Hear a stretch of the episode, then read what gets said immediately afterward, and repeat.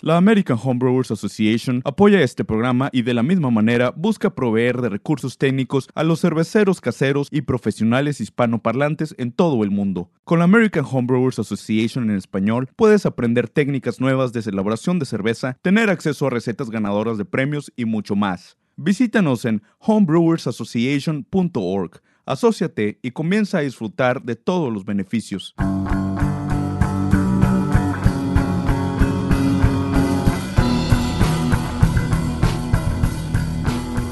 Hola amigos, bienvenidos a otro episodio de Entre Cervezas, el número 12 si no me equivoco, eh, el primer eh, o el único podcast en español de la Brewing Network. Mi nombre es Pablo.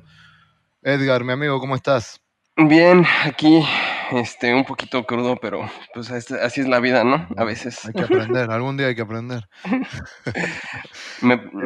exactamente, pues ahora sí que el día de ayer anduve en la fiesta de aniversario, de sexto aniversario de, de cervecería Albur, aquí en México, en Monterrey. Y pues están haciendo cervezas muy buenas, ¿no? Entonces, obviamente me las pasé degustando un poquito. Pues hay unas felicidades para este Pablo, ahí tu, tu tocayo, este, Víctor y Rodrigo, el Rorro. Eh, pues muchas felicidades también por ahí, muchas gracias por, por la noche anterior. Sí, saludos. Y, bueno, yo también eh, acabo de volver, digamos, la semana pasada estuve en, en México. Eh, la verdad la pasé muy bien, la gente muy hospitalaria, la verdad, sí. Estuviste en Guadalajara también, ¿no? Sí, arranqué. Bueno, claro, ustedes en México, cuando dicen México, es la Ciudad de México. Para mí México es el país. Eh, pero sí, arranqué, estuve en, Guadalajara. Eh, ahí me recibió Nancy, eh, una amiga que está relacionada con la cerveza, la verdad. Hicimos una pequeña entrevista, ya vamos a estar trabajando cómo ir agregando las, las pequeñas entrevistas que hagamos con gente del, de la industria para ir agregándolos en, los siguientes episodios. Eh, me recibió Nancy, pero también estuve con Alejo de Loba, fui a visitar Colima y, la gente de ahí. Eh, estuve dando vuelta a Cielito Lindo, que está por abrir una cervecería impresionante en Guadalajara. Eh, muy bien. Y después de ahí me fui a, a México, a la ciudad. Eh, y visité algunas cervecerías, estuve dando di una charla, le quería agradecer a la gente de Acermex por invitarme eh, a dar una charla, estuve con John Palmer, y con el eh, Ryan Danberholt, es el, el, encargado del laboratorio de Oscar Blues, varias, varias personas de, de la industria eh, nos invitaron, bueno, yo di una charla sobre eh, levaduras líquidas, sobre fermentación, eh, y la verdad que fue, fue muy, muy interesante. Ah, ahí también me recibieron de maravilla Jael y Mire, que también nos debemos la entrevista porque cada vez que nos encontrábamos era muy tarde a la noche y, ya no daba para la entrevista. y decíamos, bueno, mañana lo hacemos, dale, dale, dale. Y así, hasta que cuando me preguntó la última vez, le dije, ah, no, ya me fui. Pero lo vamos a hacer. Eh, seguramente vamos a encontrar el, momento. Eh, pero sí, la verdad que eh, la gente de México me trató, de, o sea, México en general como, como país, me trató de, maravillas y muchos amigos. Me sorprendí gratamente eh, en el evento de cuántas personas habían ido a este evento de Acermex, eh, Jornadas Cerveceras, se llamaba, o se llama, y me sorprendió cuánta gente escuchaba entre cervezas. La verdad que fue, fue gratificante. Eh, conocer gente que nos escucha, conocer gente que le gusta lo que estamos haciendo eh, y, fue, fue compartir una cerveza, una charla, fue, fue muy gratificante. Sí, de hecho, yo, yo justamente ayer conocí a, Víctor de Cervecería Brasino eh, y también eh, él, muy emocionado porque este, pues ahora sí que escucha el podcast y, y, pues se siente bien bonito, ¿no? Salir y de repente así de que de que dicen, ah, ustedes son los de los de entre cervezas y nosotros así, ah, sí nos escuchan. Entonces, sí, hay alguien del otro lado. Hay, hay, alguien del otro lado, no nada más estamos este, aquí hablándole a la pantalla. Y, y, es, pues ahora sí que es bien padre. Eh, o sea, pues muchos no, no, saben realmente, o sea, no, no, no, nosotros no, no, no obtenemos nada de esto. Eh, no, no, sacamos ni un peso. Este, no, no, no tenemos nada realmente. Esto lo hacemos nada más por el, por el gusto de, de compartir. Así es que si, si, nos escuchan y nos ven, pues ahora sí que les, este, lo único que les pedimos a cambio es que nos inviten una cerveza, ¿no? y, eh, creo que el secreto y lo que nos va a seguir ayudando a todos es conectarnos, comunicarnos, ayudarnos eh, a, que todos nos hagamos, eh, tenga, estemos más en cercanía y, sepamos qué es lo que estamos haciendo el uno y el otro para ayudarnos. y creo que hoy por hoy, con la tecnología, eso se llama redes sociales, Así que, eh, Edgar, ¿cómo se conectan con nosotros eh, si se quieren conectar con Entre Cervezas? Pues, como siempre, es eh. Eh, mi correo que es edgar arroba el tuyo que es pablo arroba y las redes sociales son Facebook e Instagram, es Entre Cervezas BN. Perfecto. Y bueno, sigan eh, enviándonos preguntas, sigan enviándonos, creo que son un poco tímidos, les, les, dijimos en unos episodios anteriores que, que, nos dejen un mensaje de voz, a ver si lo poníamos, pero por ahora no, no tuvimos muchos, pero anímense.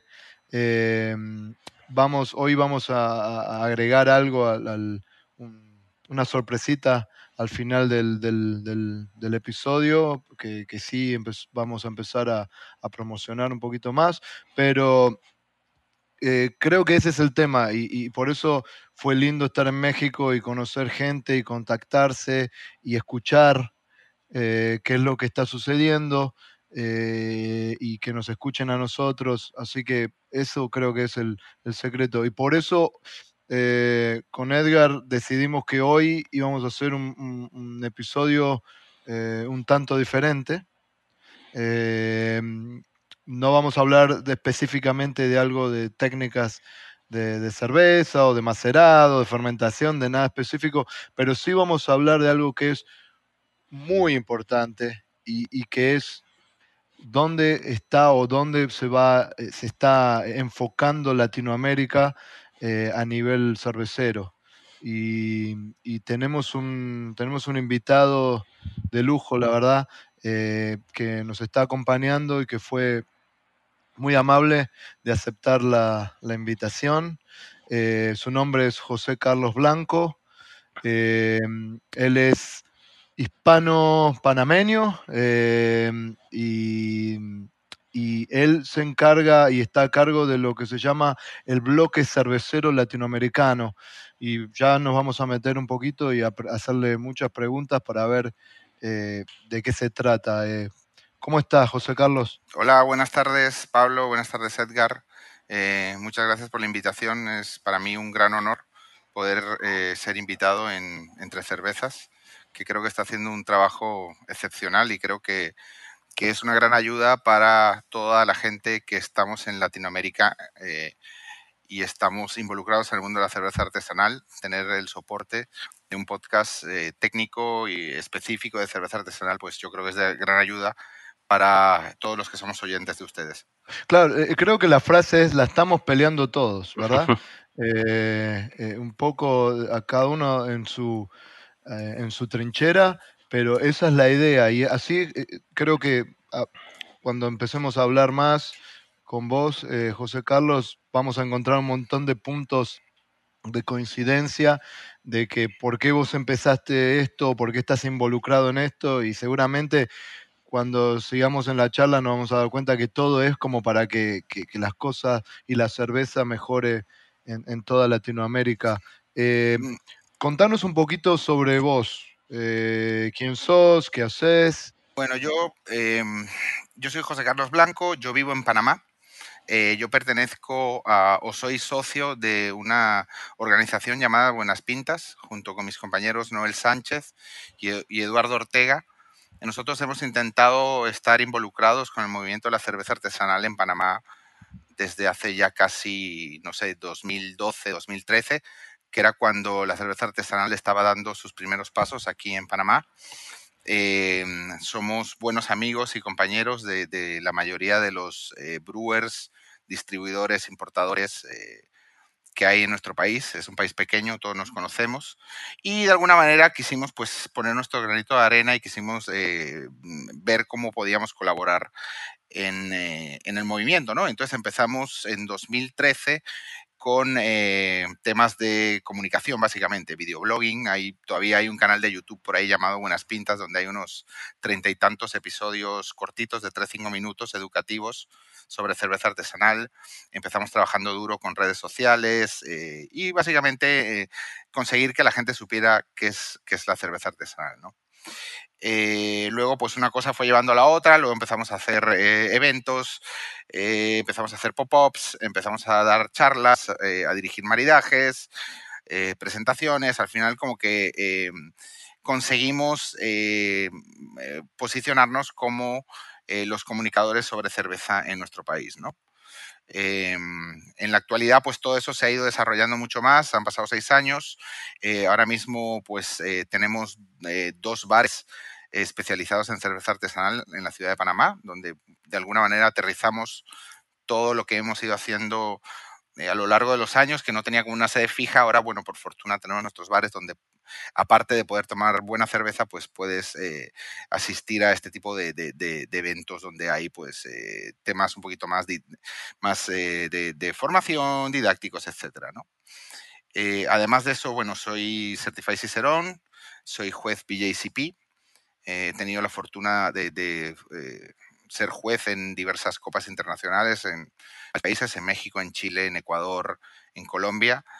Eh, y bueno, al final eh, eso nos impulsó también a colaborar en la organización de El Barrilito de Oro, que es la Copa Cervecera Internacional que se da en Panamá y en la que, bueno, intento ayudar en la organización, ¿no? Eh, como esto es un país pequeño, al final somos poquitos y todos tenemos que colaborar en muchas facetas, ¿no? Entonces al final uno se siente un poco como el hombre orquesta, ¿no? Como el one man band, pero hay que, como dicen aquí, tirar machete aquí y allá para intentar que el mundo de la cerveza eh, eh, progrese, ¿no? Y bueno, y finalmente, em, em, recientemente, desde hace unos, eh, unos meses. Estoy funcionando también como gerente general de Katinka Labs, que es un laboratorio de análisis de, de, cerveza y de bebidas para consumo humano en su sucursal de Panamá que abrió recientemente. Bueno, luego si quieren hablamos un poco más del laboratorio. Perfecto. Sí, hablamos de eso.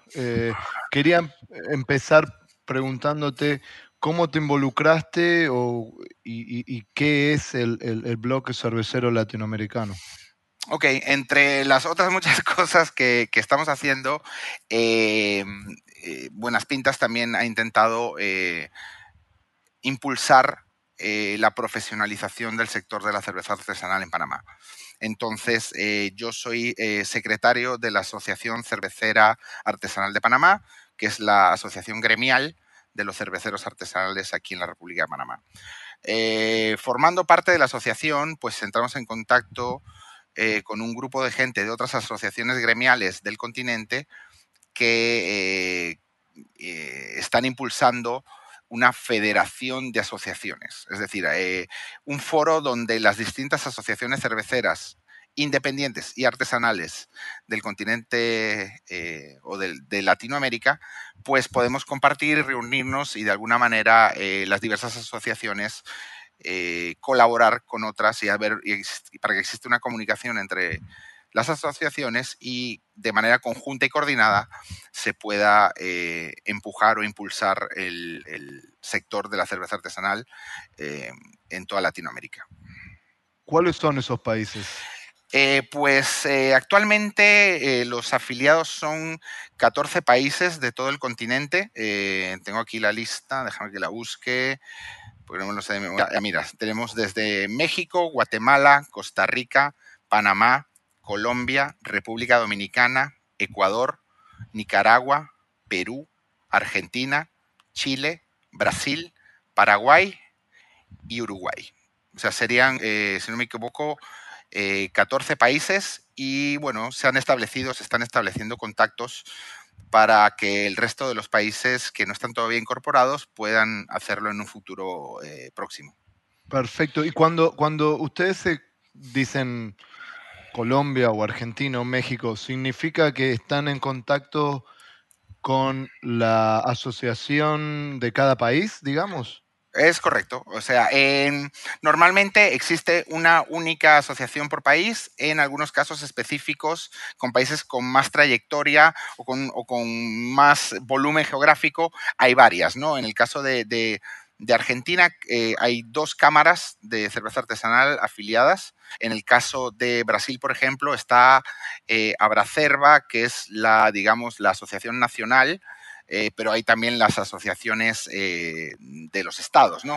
Pero la idea es que sea una, o lo normal es que sea la asociación de cerveceros artesanales de cada país, correcto. En, México están con Acermex, supongo, ¿no? Es correcto, Acermex son buenos amigos y son uno de los socios importantes que hay en el bloque mm, por, por, trayectoria, ¿no? O sea, hay países que eh, llevan más años, eh, donde, donde la cerveza artesanal eh, ha trabajado más, lleva más avance, digamos, hay más cervecerías, hay más volumen de ventas y lo que nos puede apoyar y lo que nos puede aportar ese tipo de, asociaciones es mucho para países que, bueno, donde estamos todavía en una fase un poquito más inicial.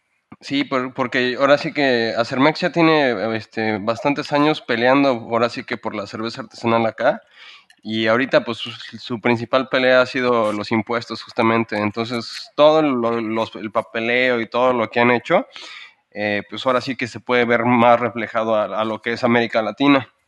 Porque justamente eh, lo que se, hace en Estados Unidos, pues obviamente las leyes y la cultura es muy, muy distinta y no, no, podemos hacer un copy-paste más o menos, ¿no? O sea, y, pero en cambio las cosas que, se, como se hacen en México, sí las puedes pasar un poquito más hacia Argentina, hacia Panamá y así. Sí, bueno, la idea es, eh, mm, te diría incluso más, o sea, lo primero es que existe una legislación, claro. porque hay muchos países donde no existe o directamente no existe una legislación o donde las cervecerías artesanales están jugando o siguiendo las mismas reglas que las cervecerías industriales. Claro, lo cual es, es, absurdo. O sea, son industrias diferentes, con volúmenes diferentes, con problemáticas diferentes. Entonces, es Mm, eh, poco realista que una cerveza o una microcervecería pueda pagar los impuestos que puede pagar una, cervecería industrial, por ejemplo. No, incluso los permisos, ¿no? Porque me acuerdo mucho, eh, creo que era Sergio Michel este, de Ramuri, eh, cuando él empezó, llegó a, pedir el, permiso y, oye, quiero producir cerveza, necesito un permiso, ¿no? ¿Cómo? ¿Quieres servir cerveza? Este es tu permiso de bar. Y dice, no, no, no, o sea, quiero mi permiso de bar, pero quiero un permiso de, fábrica de cerveza.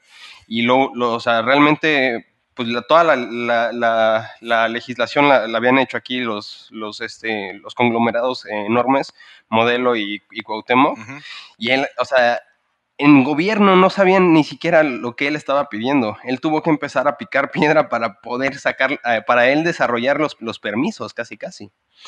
Entonces, eh, todo ese, todo ese trabajo es algo que, apenas eh, está, está, surgiendo allá. Sí, eh, la idea es eso. por ejemplo, ahora recientemente, a finales del año pasado, a principios de este año, Ecuador, por ejemplo, consiguió pasar una ley, la Asociación de, Cerveceros ASOCER de Ecuador, consiguió pasar una, una ley eh, nacional donde se reconoce el sector de, la cerveza artesanal y donde se dan las reglas del juego y, la tributación que, tiene que pagar la, cervecería artesanal, con lo cual ya existes, ¿no? Que es el primer paso, existir. Em, el ejemplo de Ecuador nos ayuda al resto de países a tener una eh, legislación que podemos consultar y que podemos eh, intentar implementar en nuestros países donde no existiera. Me explico. El hecho de, existir la comunicación entre las distintas asociaciones es muy positivo porque permite que, de alguna manera los países puedan ayudarse unos a otros eh, en muchos aspectos, uno de los cuales y uno de los más importantes es el tema eh, de comunicación o de eh, enfrentarse, no enfrentarse, pero conseguir que las autoridades de cada país te hagan caso. Eso es uno de los grandes retos. Excelente, excelente. además de, todo esto, ¿cuál, o sea, ¿qué vienen siendo las metas este, del, del bloque? Eh, bueno, pues se ha hablado, se ha hablado eh, muchas cosas. Eh, por el momento se han realizado dos reuniones. Una primera fue el pasado mes de julio, una reunión inaugural, digamos, que se, que se hizo en, en Quito, Ecuador, en julio del 2018. Eh, una segunda reunión de seguimiento en febrero aquí en la ciudad de Panamá, donde tuvimos el honor de ser los anfitriones. Y em, se está intentando, pues de alguna manera, eh, realizar esfuerzos coordinados para, eh, en, varios, en varios aspectos, ¿no? Por ejemplo, formación, buscar una manera de conseguir contenidos para que los asociados de las distintas asociaciones puedan acceder a, a recursos, a, a cursos online, a, eh, todo, todo, este tema de recursos formativos.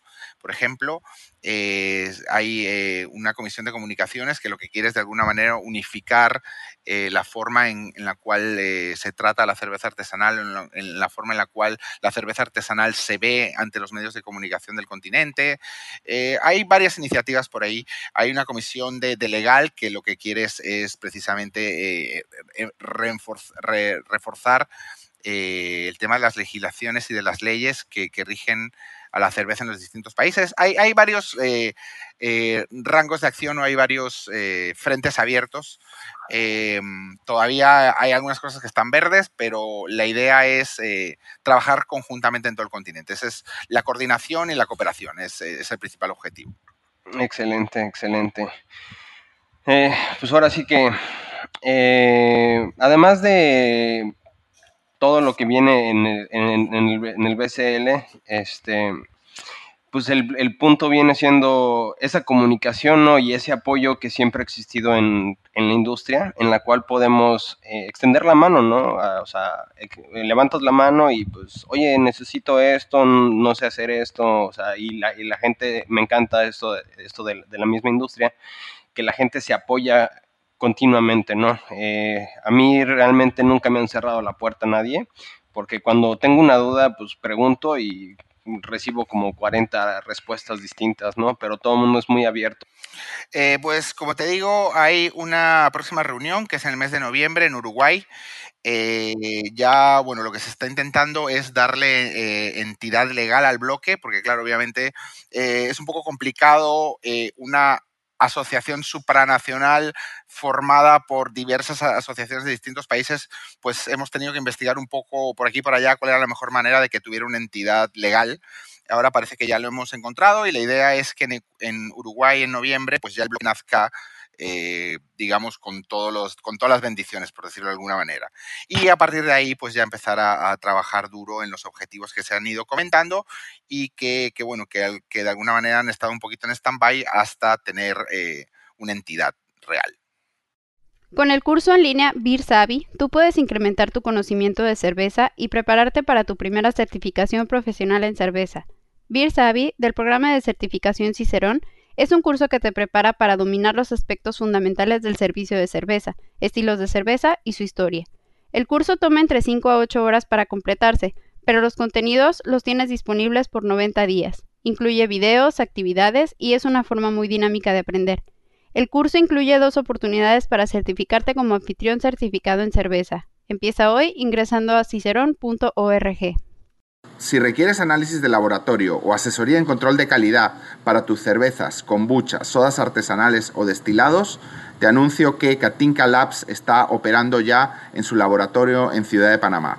Puedes contactarnos a josé asoccom esto es josé k a t h i n k a guion al medio a sssoc.com. Bueno, estamos de vuelta, como siempre, agradeciendo a, la gente que, o a, las eh, entidades que, que apoyan eh, a este podcast. Y seguimos charlando con, un nuevo amigo, José Carlos, y eh, te quería preguntar cuáles son los requisitos y, y, cuáles son las acciones que, que tienen planeadas para, el bloque? Eh, bueno, eh, como conversamos antes, los miembros del bloque son básicamente las asociaciones cerveceras eh, de los distintos países. A esas asociaciones sí se le pide que cumplan una serie de requisitos que, bueno, eso fue una discusión larga y larga y larga y larga en la primera reunión sobre definir qué es una cervecería artesanal independiente. al final se llegó a un acuerdo unánime en el cual se decidió que, bueno, que para que una cervecería sea artesanal independiente debe tener un 0% de participación de conglomerados multinacionales, que es una norma bastante más restrictiva, por ejemplo, que la Brewers Association, que permite hasta un 25%, ¿no? Eh, se habla de una participación de mercado máxima de 2.5% de cada cervecería en el mercado del país. Eh, se habla que al menos el 75% de los litros que produce la cervecería sean eh, eh, elaborados en el país de origen. O sea, una cervecería panameña debería elaborar al menos un 75% de su producción en Panamá para ser una cervecería artesanal independiente. Y finalmente, tener unos eh, objetivos de creación de empleo cualificado. la idea es que no tengamos un más de 120.000 litros anuales por empleado directo. ¿no? La idea es que una cervecería artesanal eh, genera mucho empleo y genera empleo de calidad, empleo cualificado. ¿no? Entonces, como contrapartida a otras industrias donde una sola persona puede generar eh, miles de litros y millones de litros, eh, digamos, tocando un botón, por resumir el asunto. ¿no? esos serían como los cuatro ejes en los cuales el bloque le pide a sus asociados que cumplan, ¿no? Independencia, participación del mercado, que sea local y que sea una eh, que genere empleo, una empresa que genere empleo. Perfecto. ¿Y, cuáles son las? Me imagino que esto eh, es como juntos somos más fuertes, sería, ¿no? Un poco el lema, la idea de, de, estar toda Latinoamérica junta y empezar a poder empujar todos de la misma de la misma manera. Esa es un poco la idea. Sí, eh, la cuestión aquí es que estamos todos en el mismo barco, ¿no? Eh, algunos países tienen la ventaja de llevar más años y tener más volumen y tener más cervecerías, con lo cual eh, pueden colaborar con formación eh, y con cosas que haya, y con experiencias que hayan pasado a otros países que estamos eh, más atrasados o que iniciamos en esto más recientemente, ¿no? Entonces, todos estamos en el mismo barco, ayudémonos unos a los otros para conseguir ser exitosos. somos compañeros, hagamos las cosas juntos.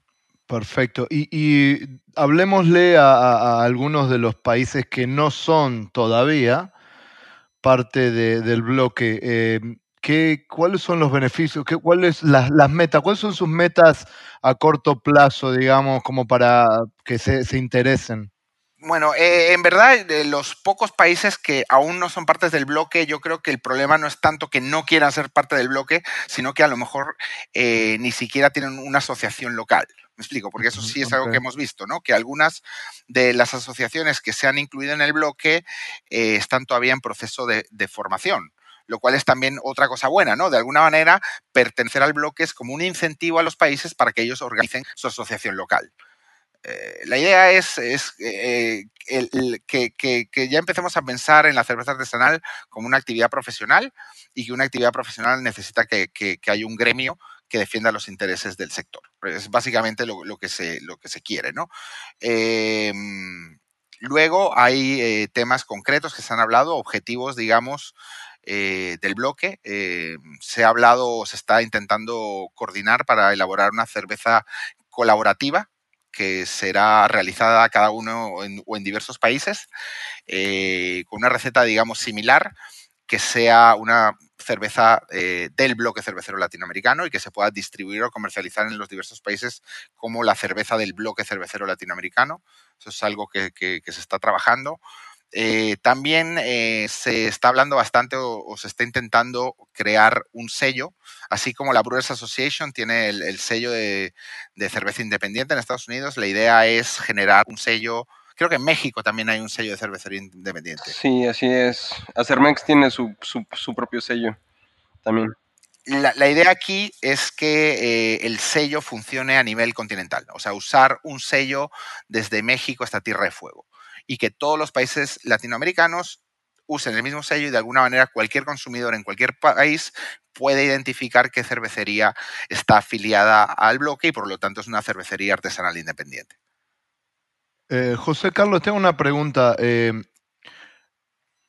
tengo y tuve la suerte de viajar en Latinoamérica y de conocer gente. Me parece que una de las cosas que más se necesita o de lo que más la gente pide o los cerveceros piden en, algunos países es educación. Se necesita mucha educación. Eh, Estados Unidos debe ser de los países en el mundo que mejor cerveza está haciendo en estos momentos. Y, bueno, e, esa es una de las ideas por la cual este eh, podcast existe, cuando hablamos con Edgar y decidimos, bueno, todo lo que pudimos aprender, por suerte, viviendo en Estados Unidos y hablando el idioma, pero que no existía en español. Entonces, y ahora viajando también me doy cuenta que eso sí es exactamente así, se necesita más y más educación. ¿Tienen algún plan, tienen alguna idea de cómo empezar a traer o a llevar más educación a Latinoamérica? Sí, eh, a ver, yo creo que ahí hay eh, que pensar en dos niveles, ¿no? Primer nivel es darle formación a los cerveceros, formación técnica para que los cerveceros puedan elaborar sus productos eh, de, mejor manera y más óptima y consiguiendo mejores resultados. Y también hay que darle formación al público, hay que explicarle al consumidor qué es la cerveza artesanal, em, qué características tiene, qué le aporta versus lo que conoce de toda la vida, porque hay países donde la introducción de la cerveza artesanal no es tan grande y el consumidor todavía no sabe muy bien qué está pasando, ¿no? Entonces hay que trabajar en esos dos aspectos. Eh, de hecho, en el bloque eh, se está intentando generar contenido eh, por las características de dispersión de, la gente, pues lo lógico es que sea online, pero la idea es que se genere contenido formativo para los miembros de las asociaciones, o sea, en este caso dirigido a las cervecerías. Perfecto. Perfecto. Bueno, este, platicando ya un poquito más del, eh, del estado de, la industria ya, em, ahorita qué tipo de cervezas es las que están produciendo más, más este, por decir, en, en, Panamá. Y justamente hace poquito acaba de, ir una, una, una, amiga este, allá a Panamá a hacer una cerveza. Ella estaba trabajando en Green Flash, ahora se fue a a Baltimore a vivir y le invitaron muy, muy, muy cordialmente. Y este, ¿estuviste tú con ella o con Megan? Sí, yo coincidí, eh, eh, coincidí con ella, eh, no pudimos compartir mucho porque iban saliendo para Boquete, que es en la provincia de Chiriquí, que es donde realizaron la, es donde realizaron la, la cerveza colaborativa con mi buena amiga Alexandra Casa, que además es la presidenta de la Asociación Cervecera Artesanal de Panamá y propietaria de Boquete Brewing Company. Entonces eh, fue bastante rápido. Eh, pararon la ciudad bastante poco y se fueron para, para Chiriquí a, realizar esa colaboración, se llamaba Patas para arriba. Qué padre. Este, ¿Y qué tipos de, cerveza están este, haciendo allá ahorita? Eh, ¿Qué tipo de levadura están utilizando? ahora sí que, ¿de dónde lo obtienen? Haciéndole aquí promoción a Pablo. Bueno, pues tú sabes que, en Latinoamérica otro de los retos es también eh, conseguir eh, ingredientes frescos y de calidad, ¿no? O sea, eso es otra de las cosas que, en países donde no hay tanto volumen, pues es, uno de los retos, ¿no? Pero al final el cervecero es eh, resolutivo e inventivo y se, y se pueden, y se pueden eh, superar esas, esas facetas, ¿no? Eh, eso también viene al hilo de, de, tema de aranceles, ¿no? Por ejemplo, que el, el, impuesto que pagas por importar un saco de malta, dependiendo de cada país de Latinoamérica, es diferente y eso al final se traduce en, en, en el precio del producto y en la diversidad de, ingredientes que puedes, que puedes obtener, ¿no? Eh, en, concreto, en Panamá eh, tenemos la fortuna de que es un país que eh, está abierto al comercio mundial. El Canal de Panamá, esto es un sitio donde la entrada y salida de mercancía es bastante fácil y cómoda, con lo cual aquí se puede acceder a buenos ingredientes. Y yo creo que las cervecerías panameñas, pues, están haciendo un, buen trabajo.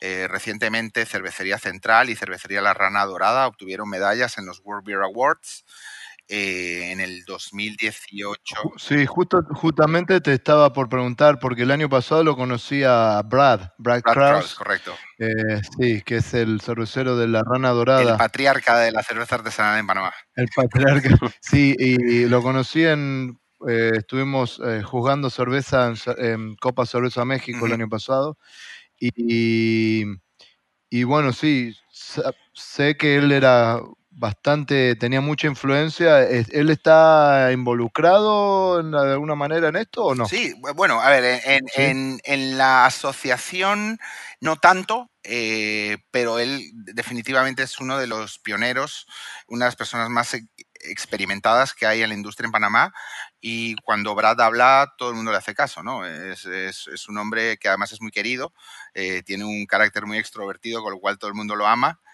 y los resultados que se ven en las cervezas de la rana pues, eh, pues eh, son palpables. ¿no? Eh, como les digo, dos cervecerías panameñas ganaron en World Beer Awards y el año pasado, 2018, otra cervecería panameña, Casabruja, sacó una medalla en el World Beer Cup. Con lo cual, bueno, estamos bastante orgullosos de que un país tan pequeño y que lleva tan poco tiempo haciendo cerveza, pues que hayamos conseguido hay unos reconocimientos internacionales. Excelente. ¿Qué tipo de, competencias hay ya? Este, porque sé que está, o sea, tienen este, una que otra competencia internacionales por ahí, ¿no? Eh, en concreto en Panamá, em, eh, yo también participo con la, con la Copa que se llama Copa El Barrilito de Oro. Eh, la Copa se organiza durante el mes de febrero. Eh, nosotros aquí lo que tenemos es un festival bastante potente que se llama Microbrew Fest, que ya lleva siete u ocho ediciones, creo que son eh, siete, fue la séptima la pasada, y que para un país como Panamá es bastante exitoso, mete unas 10.000 personas en dos días, que, que, bueno, que es una cifra para un país tan pequeño bastante, bastante respetable, ¿no? Y eh, al hilo del festival y, para darle como más eh, actividades profesionales, pues se decidió eh, que el Barrilito de Oro, que era una competición de homebrewers local, se le iba a dar el, empuje o la faceta internacional y este año 2019 fue la primera vez que hicimos un barrilito de oro con competidores internacionales. Eh, recibimos por encima de 350 muestras, eh, vinieron 18 jueces de 15 países, recibimos cervezas de toda Latinoamérica y España, de todo el continente americano, desde Canadá hasta Argentina, Chile, y también de España. O sea que estamos súper, súper contentos. Eh, en 2020 vamos a seguir trabajando para que la competición sea eh, más profesional, más grande y más atractiva. Y poco a poco, pues intentando que, el mundo de la cerveza artesanal en todas sus facetas pues sea reconocido en nuestro país. Eh, te hago una pregunta, yo sé que bueno, es parte de otro continente, pero mm, igualmente mm, vale porque España eh, habla el mismo idioma o hablamos nosotros el mismo idioma por España. Eh, ¿Y cómo eh, tenés alguna noción? ¿Estás en contacto todavía con, con ellos? con la gente de, que, de, la, de, la, industria cervecera artesanal en España. Eh, ¿Tenés algún contacto con ellos? Eh, sí, sí, sí, claro. Eh, me, gusta estar en comunicación. yo viajo no, muy a menudo, pero por lo menos una vez al año viajo a España y tengo buenos amigos entre la gente que, que elabora comunicadores también y sí estoy bastante o intento estar bastante al tanto de, lo que está ocurriendo por allá.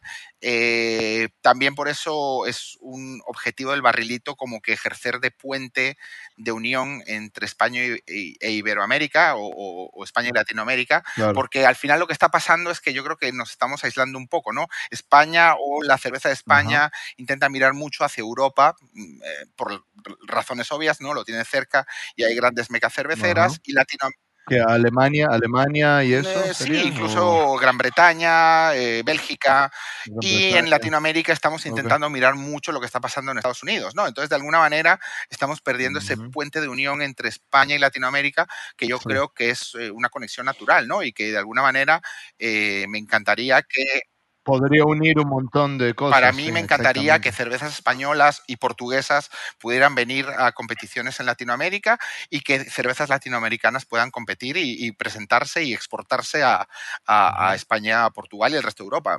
Me parece, que, me parece que eso es una conexión natural y yo como organizador del barrilito eh, es algo que me gusta potenciar. El año pasado tuvimos 15 muestras que vinieron de España y este año quiero tener jueces y quiero tener más muestras viniendo de España. Perfecto. Entonces, como un plan a largo plazo, digamos, mediano, largo plazo, de que también eh, países de, eh, que de, de habla hispana como España o, eh, o Portugal, porque está Brasil también in- involucrado en el bloque, ¿verdad?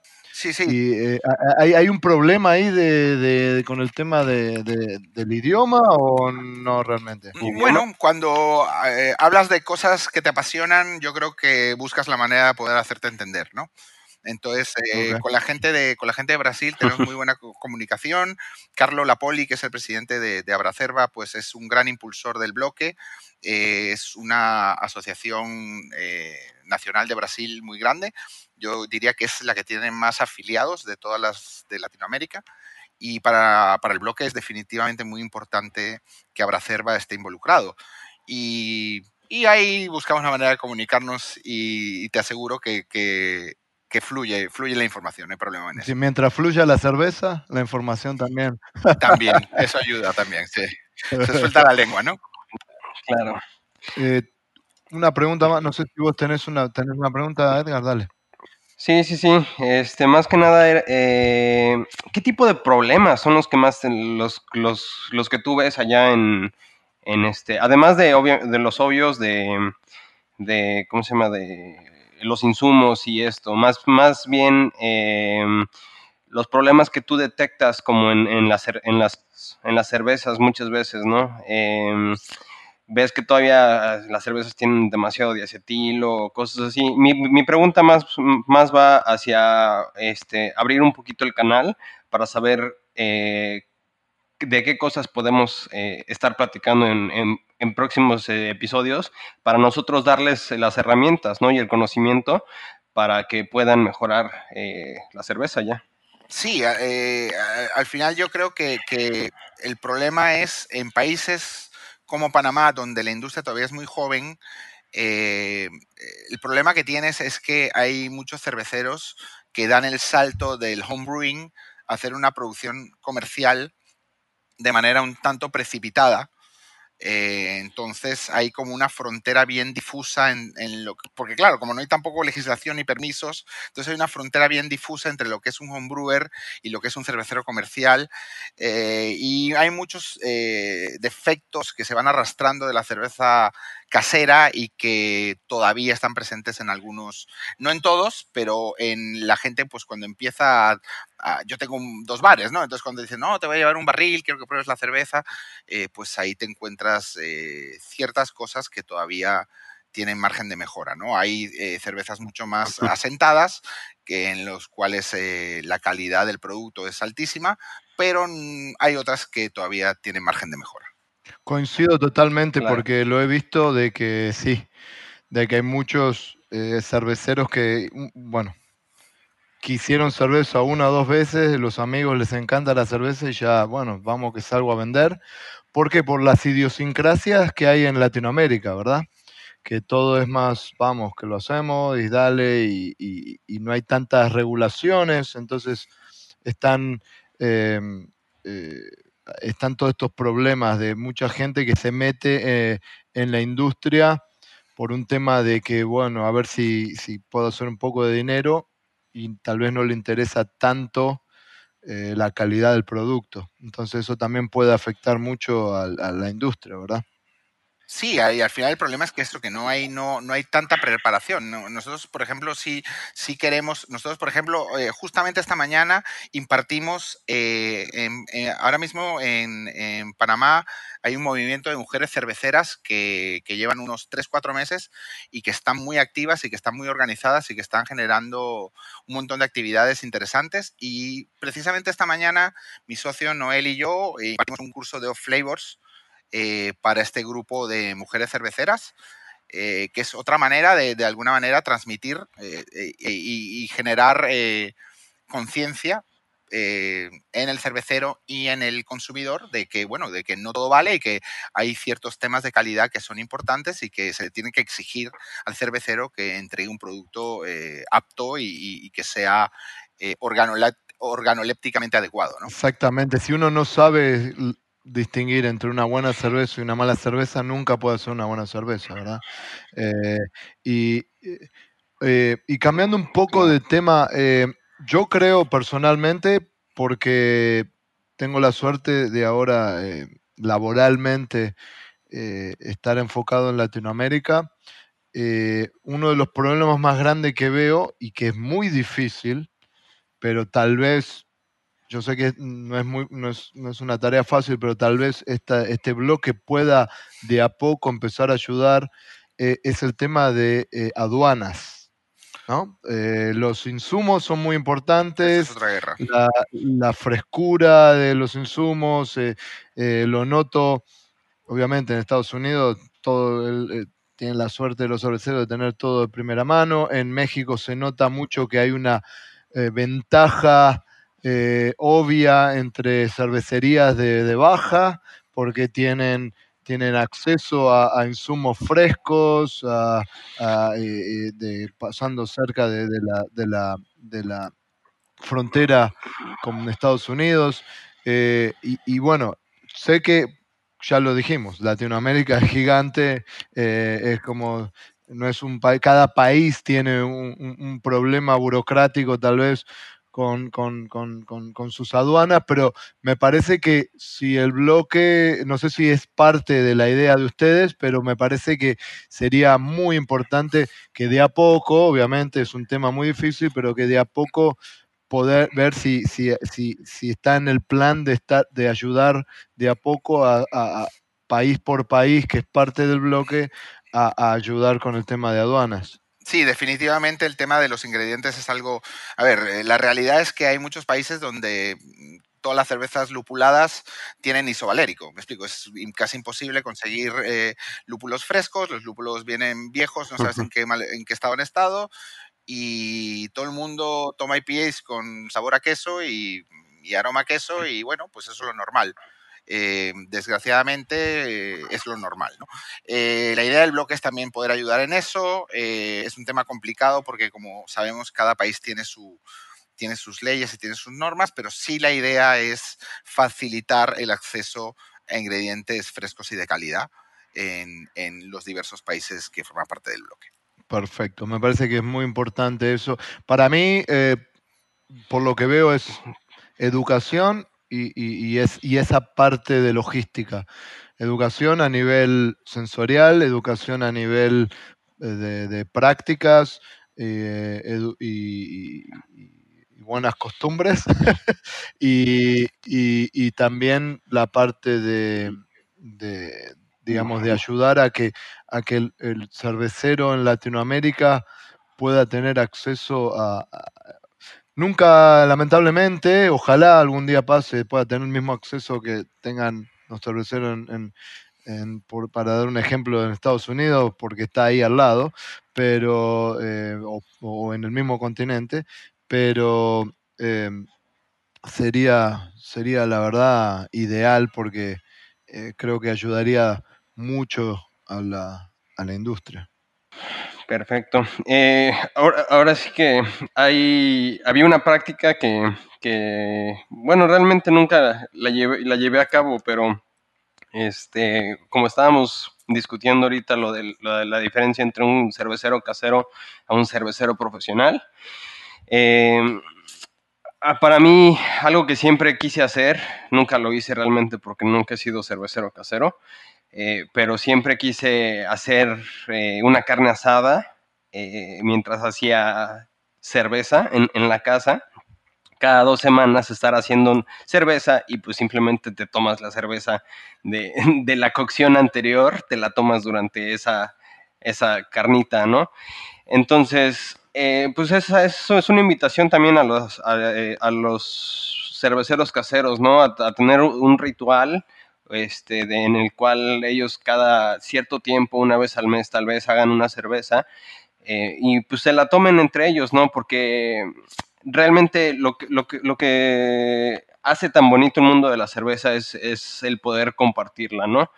Eh, que se metan realmente para aprender, para compartir, eh, nunca se metan realmente por, por el dinero, ¿no? Porque muchas veces esto es esa son esas ganas de decir, ah, sí, es que puedo hacer dinero con esto y llevan dos, este, han, hecho dos, dos, cocciones con extracto y, la y su primero con grano y dicen, ah, sí, ya, ya soy profesional, ¿no?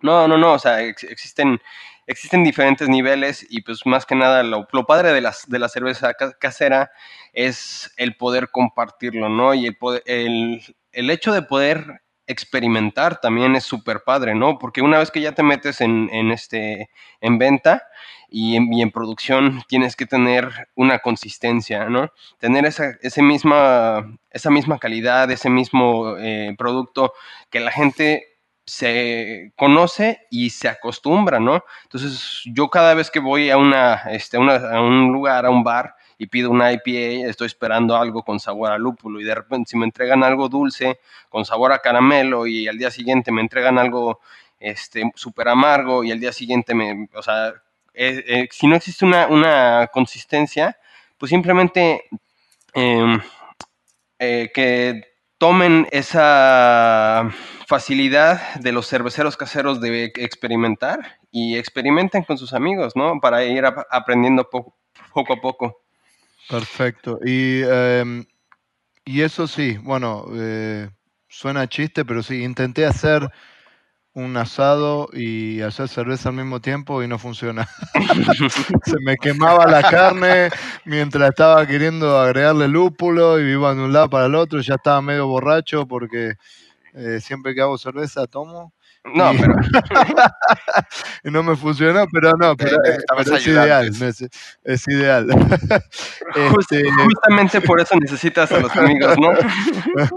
necesitas un equipo de trabajo, es... sección carne, sección cerveza. Exactamente. Sí, exactamente.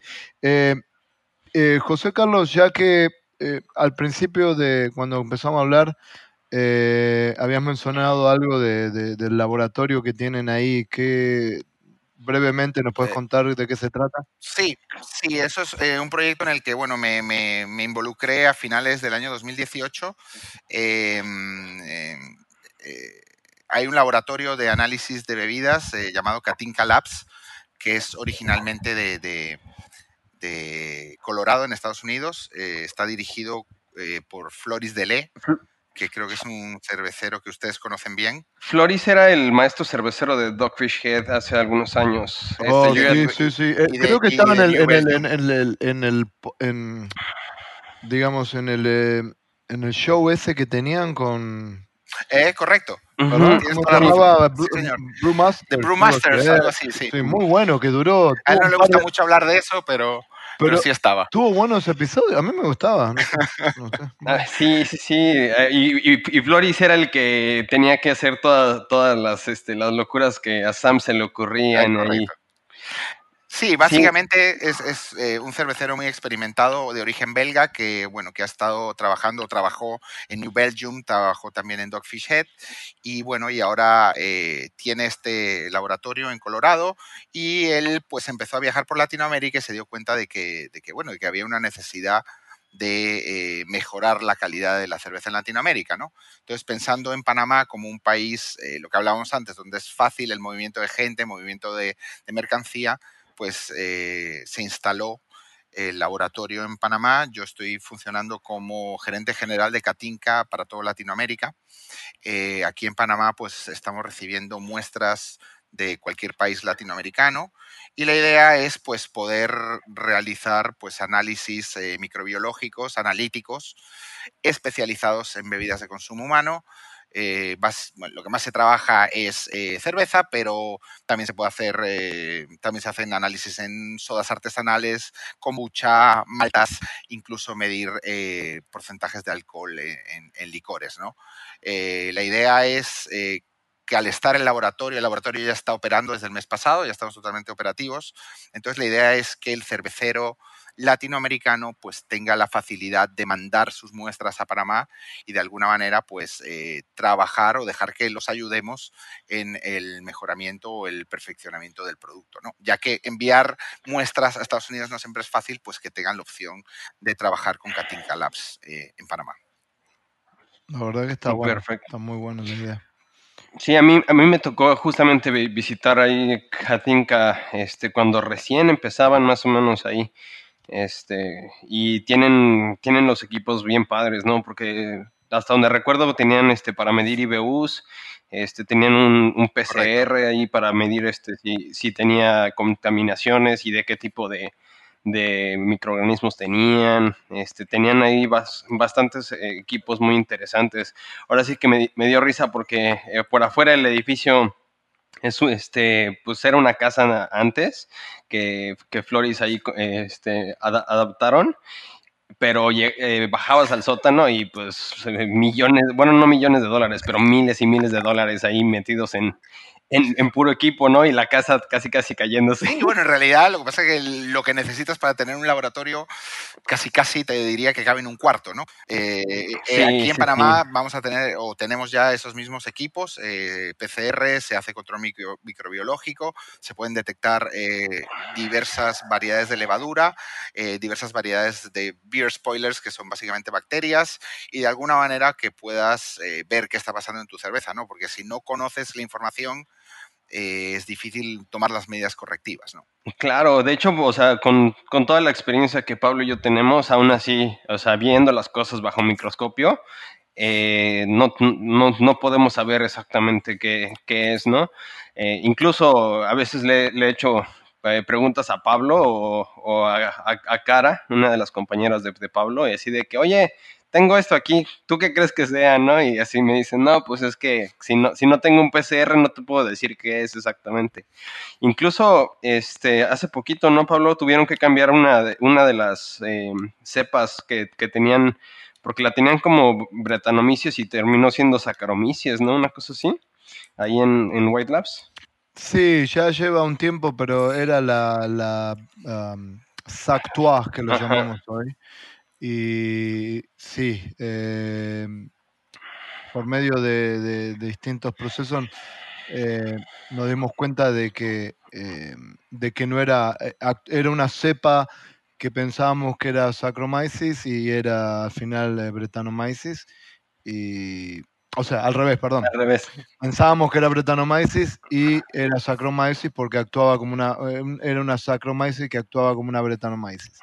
Y bueno, pero igual, pero sí, por eso, eso es importante ver y la verdad que todo lo que sea control de calidad eh, es muy importante eh, y eso es una de las cosas que, que, trato de, cuando viajo, lo que sea, trato de, de, que quede claro y, y la verdad, para ser 100% honesto, todavía en los Estados Unidos hay muchas cervecerías que todavía no entienden esa parte. Y, me imagino que, bueno, que en, Latinoamérica, bueno, todavía hay mucho más eh, tiempo, ¿no? Para que, que sigan mejorando, pero eh, es un punto que eh, lamentablemente, y es algo que a veces lo discuto con, personas del, de la industria, creo yo que, que a veces eh, los cerveceros se enfocan en el proceso, pero en el proceso de como si fuera tipo fábrica, vale que va, dale que va, dale que va, sin enfocarse en esos puntos de, calidad que son tan importantes que van a hacer una gran diferencia. Cualquiera puede cocinar, eh, y, prender un fuego y hacer hervir un mosto y agregarle lúpulo, lo que quiera agregarle, y después tirarle una levadura cuando llegue a la temperatura, pero los puntos de control de, que, necesarios para hacer un producto de verdad bueno, eh, eso es donde muchos cerveceros todavía eh, no están donde deberían estar. Sí, mira, en, mi opinión, ah, yo mi formación formal, digamos, yo soy ingeniero mecánico, ¿no? Entonces, em, eh, la cerveza artesanal tiene una parte artística, digamos, que es eh, una parte emocional, una parte de sabores, una parte de recetas, una parte, digamos, que sería más como un chef. Pero tenemos que entender que también es un proceso industrial, ¿no? y no hay un proceso industrial en el mundo que no tenga un control de calidad. Entonces hay que entender que para trabajar de manera profesional y para eh, entregar un producto óptimo, tienes que controlar tus procesos, tienes que controlar tus productos y tienes que pensar que aparte de la parte ah, eh, más eh, artística, pues también hay una parte industrial, por llamarla de alguna manera, y que requiere una retroalimentación que no puedes tener si no, si no mides y si no averiguas qué es lo que está pasando en tu cerveza, ¿no? Perfecto. Eh, pues ya ahora sí para... Sí, ya como para terminar, te quiero hacer una pregunta o que vos nos hagas una pregunta. O sea, eh, quería decirte como, eh, a ver, o, o, en qué, de qué forma vos pensás que este, humildemente, ¿no? este podcast podría ayudar a, todo este movimiento que están creando. O si vos tenés alguna pregunta para nosotros, como para que la gente que es parte de este bloque y ojalá esté escuchando este podcast, eh, escuche sobre nosotros, que, que, les interese como para, para que podamos seguir haciendo crecer esto. Mira, en verdad yo más que una pregunta, lo que me gustaría es hacerles una propuesta abierta, ¿no? Que es eh, que el trabajo que ustedes están haciendo con este podcast de alguna manera eh, se pueda integrar o de alguna manera podamos en el futuro colaborar entre cervezas con, con, el bloque cervecero y de alguna manera este trabajo tan importante y tan bueno que ustedes estén haciendo, de alguna manera se pueda utilizar con el músculo de difusión que tiene eh, el bloque cervecero para que puedan llegar ustedes, pues, eh, y el buen trabajo que estén haciendo puedan llegar a todos los rincones de, Latinoamérica. Esto sería, digamos, la propuesta abierta que, tengo para ustedes. Claro, claro. Ahora sí que esta es, es, la, puerta abierta que, que... Es la esencia de este, de este, de este programa, de este, de este show, digamos, porque eso es lo que queremos. Exactamente. Exactamente. Eh, pues por último, eh, José Carlos, em, ¿cuál es tu contacto para, para que la gente que, que, nos escucha allá este, pueda contactarte? Y si tienes este pues un poquito, o, no sé si prefieras o dar los nombres o que te contacten para que ellos puedan contactar las, las, em, las asociaciones de cada país, ¿no? Para que cada asociación tenga el, el contacto con la gente, ¿no? Eh, más, más directo. Eh, yo diría que lo más fácil es que me escriban eh, a buenaspintas.gmail.com. Eh, ese es, digamos, el, email general que uso en Buenas Pintas. Y desde ahí yo puedo canalizar ya las distintas inquietudes que surjan. Si es un tema de calidad, lo canalizo al laboratorio. Si es un tema sobre el bloque, lo canalizo a las personas responsables de cada, de cada parte, eh, pero si me mandan un correo a buenaspintas.gmail, yo con mucho gusto eh, los ayudo, sea cual sea la naturaleza de la, de la duda o de la cuestión. Perfecto. Perfecto. Bueno, Juan Carlos, te agradecemos mucho por, por ser parte de, de, este episodio. La verdad que aprendimos mucho. Ojalá esto siga creciendo y creciendo porque a tu manera y en tu, y en tu, eh, a tu forma y con, este bloque es bastante parecido a lo que estamos queriendo hacer eh, con Edgar, eh, con este podcast y, y, la idea es esa, que, la cerveza mejore en Latinoamérica, que crezca, que tenga más calidad y que cada vez más gente la, la, empiece a, a tomar.